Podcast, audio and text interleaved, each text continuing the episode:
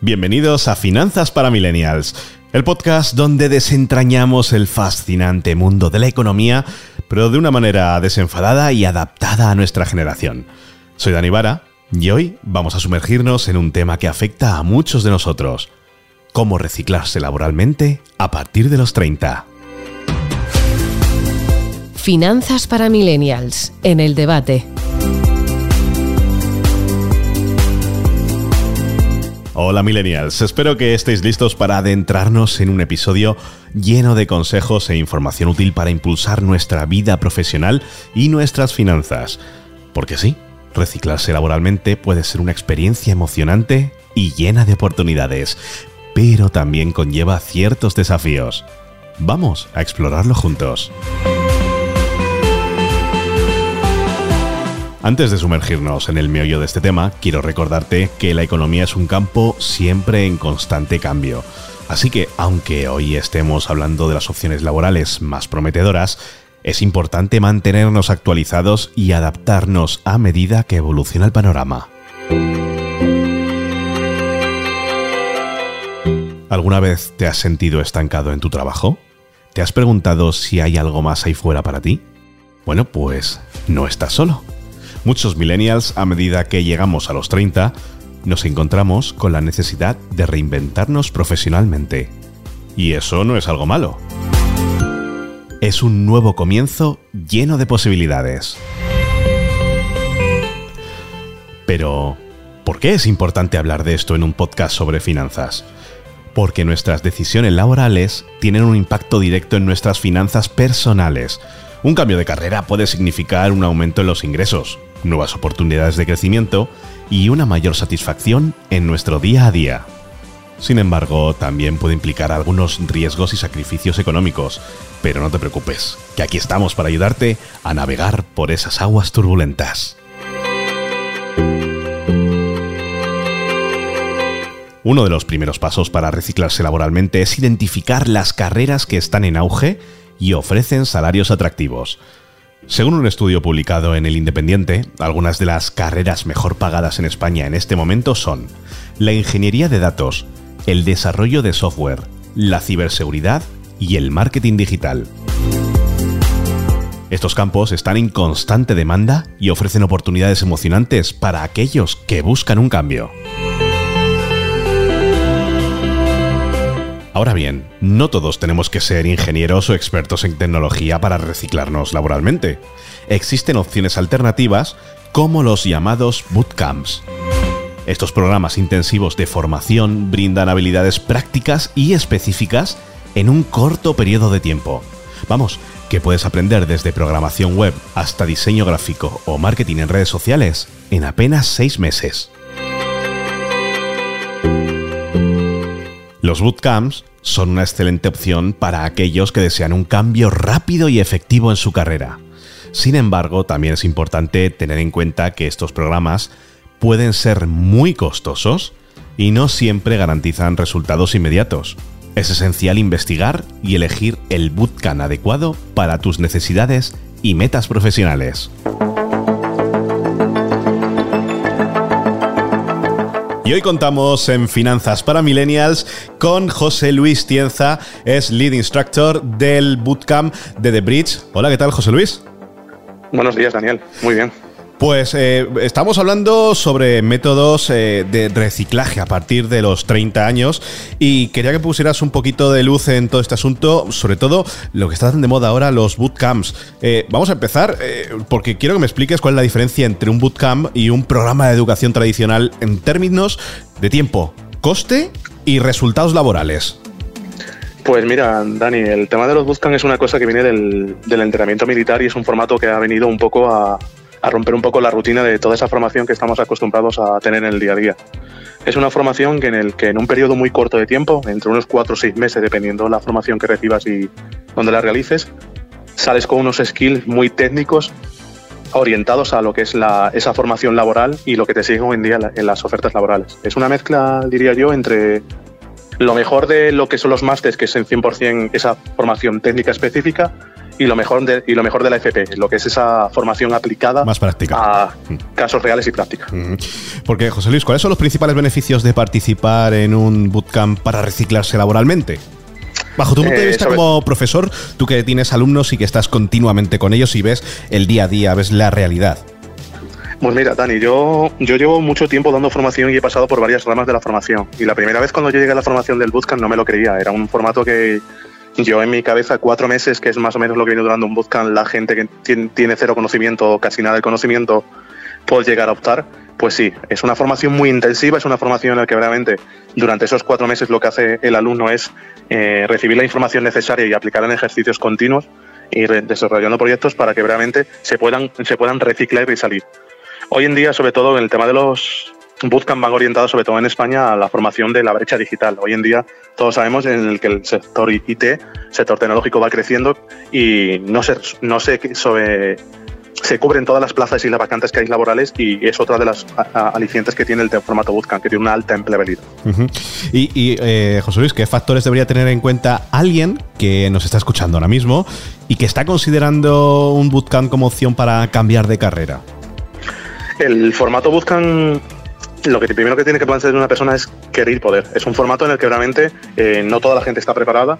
Eh, nuevamente, cuando se entran a X Bootcamp, por ejemplo, el Bootcamp que yo imparto, pues oye, tienes que pasar un test, un test en el que se evalúa el nivel de resiliencia, el nivel de, de abordaje y el nivel de, al cambio. ¿Por qué? Porque es un, un cambio muy, muy brusco, un cambio muy, muy amplio lo que tiene que hacer el cerebro humano para intentar adaptarse. La cuestión es que tenga ganas y sobre todo que, dé- que, tengan, que tenga esa necesidad de dar el cambio y quiera dar el cambio. Porque además conocemos unos cuantos ejemplos eh, de gente que no estaba para nada dentro del mundo de la tecnología, el mundo IT. Se metió en un bootcamp y en seis meses estaba prácticamente contratado y con unos conocimientos que, oye, le gustaría mucha, a mucha gente que sale de la carrera tener, por ejemplo, de informática, tener los que se consiguen dentro de un bootcamp. Que yo creo que esa es una de las dudas que más me ha trasladado la gente. Es, ¿realmente se puede conseguir esos resultados en 3, 4, 6, 8 meses? Los programas están establecidos para que realmente la gente que entra con cero conocimiento o casi nada de conocimiento del sec- de- en el sector, en esa vertical, ya sea ciberseguridad, full stack, UX, data science o marketing en este caso, eh, realmente eh, salga con conocimientos. ¿Por qué? Porque tienes que ver que el, el programa educativo de los Bootcamp no es un programa educativo como el programa educativo de una universidad, de otro tipo de escuela, de máster, es un programa educativo que cada X tiempo va cambiando y se va ajustando a la necesidad del mercado. ¿Qué quiere decir? que se hace un estudio previo y se va haciendo una modificación del temario ajustado a lo que las ofertas de trabajo de ese sector o ese perfil que, que puede salir en el futuro se van adaptando, por lo cual sí, los candidatos salen con, con un conocimiento muy, mm, muy básico inicialmente, pero que con esa práctica inicial que se hace y ese desarrollo del bootcamp acaban mm, ganando desempeño y skill que eh, en los resultados me remito. Eh, los, los alumnos acaban te- te- teniendo y optando a esos puestos en, a los cuatro al, después de los cuatro meses de formación, que normalmente suelen ser entre dos, tres meses, incluso tres meses después de terminar el bootcamp, ya acaban trabajando en el sector. Mm, Porque también, eh, mira, es que me viene esto genial porque te iba a hacer esa pregunta, porque antes hemos hecho unas pequeñas pinceladas y hemos visto que uno de los mayores escollos que tiene, por ejemplo, en este caso en el que estamos centrados, el bootcamp, son los precios que tienen. Son una, formación privada, eh, formación muy intensiva, a lo cual eh, suelen tener, suelen tener precios elevados, digámoslo así, ¿vale? Entonces, de primeras, para hacer un cambio a partir de cierta edad, pongámosle 30, gente como nos está escuchando, millennial, de momento tienen que tener eh, ese colchón económico para poder pagar eso. Pero mi pregunta, José Luis, es, ¿realmente qué garantías existen de que un botcamp va a ayudar realmente a conseguir empleo o un nuevo empleo, una nueva formación laboral a una persona que está en un sector completamente diferente? Mi pregunta va por eso. eh, se invierte una cantidad, bueno, vamos a ponerle, no es grande, pero sí que es considerable de dinero, eh, y eso da ciertas garantías de empleabilidad. La cuestión es que nos- el tema del formato Bootcamp no solo se, rige en 100% en ganar los skills técnicos de que puede ser el- lo que es el empeño, sino que, por ejemplo, dentro del, del Bootcamp que, que yo imparto hay una parte de Career Readiness, que es una parte en la que expertos en, en reclutación de, perfiles te enseñan cómo preparar tu currículum, cómo preparar tu, tu portfolio, cómo eh, eh, enfrentarte a, X tipos de entrevista, ya sea eh, en grupal o individual. Y no solo eso, sino que, para que te hagas una idea, el nivel de empleabilidad es muy alto Y para que te hagas una idea de esa gente que intenta, quiere hacer esa inversión, eh, ya hay distintos modos de pago y las mm, mayores bancos y las mayores financieras están detrás en que muchas veces hasta que no encuentras 100% tu trabajo o ese trabajo deseado, no empiezas a pagar lo que es el Bootcamp. Para que te hagas una idea lo que es el nivel de crecimiento y el nivel de impacto que tiene esto en, el tema de, la fiabilidad que tiene en esa empleabilidad. Mm, veo que es entonces eh, un poco coger el modelo americano, el de eh, cuesta muchísimo, eh, no quiero extrapolarlo a este caso, pero por ponernos un ejemplo, cuesta muchísimo meterse en una universidad de Estados Unidos, muchísima pasta, muchísimo dinero, pero es verdad que no se obliga a la gente a devolverlo hasta que no está empleada en su sector, un poco así, ¿no? Sí, porque como te he dicho antes, el formato viene de Estados Unidos y el formato de Estados Unidos tomó, tuvo mucho crecimiento, mucha vertiente en el que eh, una persona que era experta en el sector de desarrollo, porque el primer bootcamp que se hizo en Estados Unidos fue orientado al desarrollo de, eh, y a la programación, y ello, él lo que dijo fue intentar coger, creo que eran entre 5 y 8 alumnos, y lo que hizo fue, él, él no empezó a cobrar eh, esa parte de los bootcamp hasta que realmente esos alumnos no habían encontrado el trabajo idónico o ese trabajo deseado por el que se habían apuntado a la formación. Qué bueno. Pues creo que ha quedado bastante claro. José Luis Tienza, lead instructor de The Bridge, la Academia de Bridge. Eh, muchísimas gracias por estar con nosotros hoy aquí en Finanzas para Millennials. Muchísimas gracias a ti, Dani.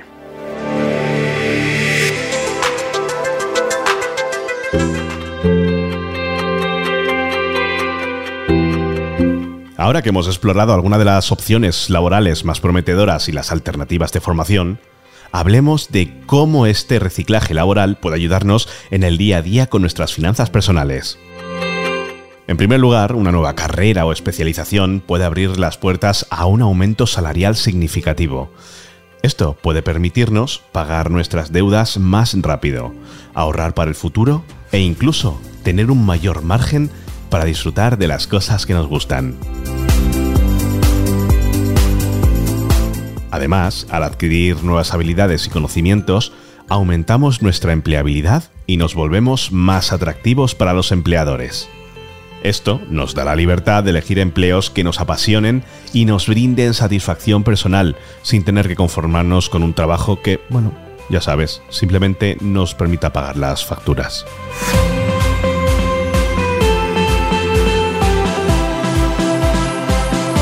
Pero, como mencioné anteriormente, también debemos tener en cuenta los posibles desafíos y riesgos económicos.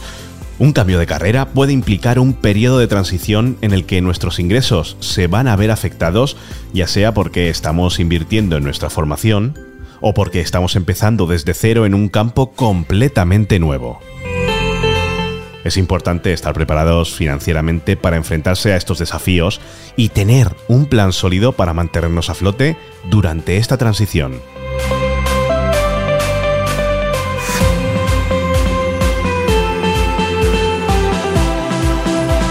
Y esto es todo por hoy, amigos millennials. Espero que este episodio os haya inspirado y brindado información valiosa sobre cómo reciclarse laboralmente a partir de los 30.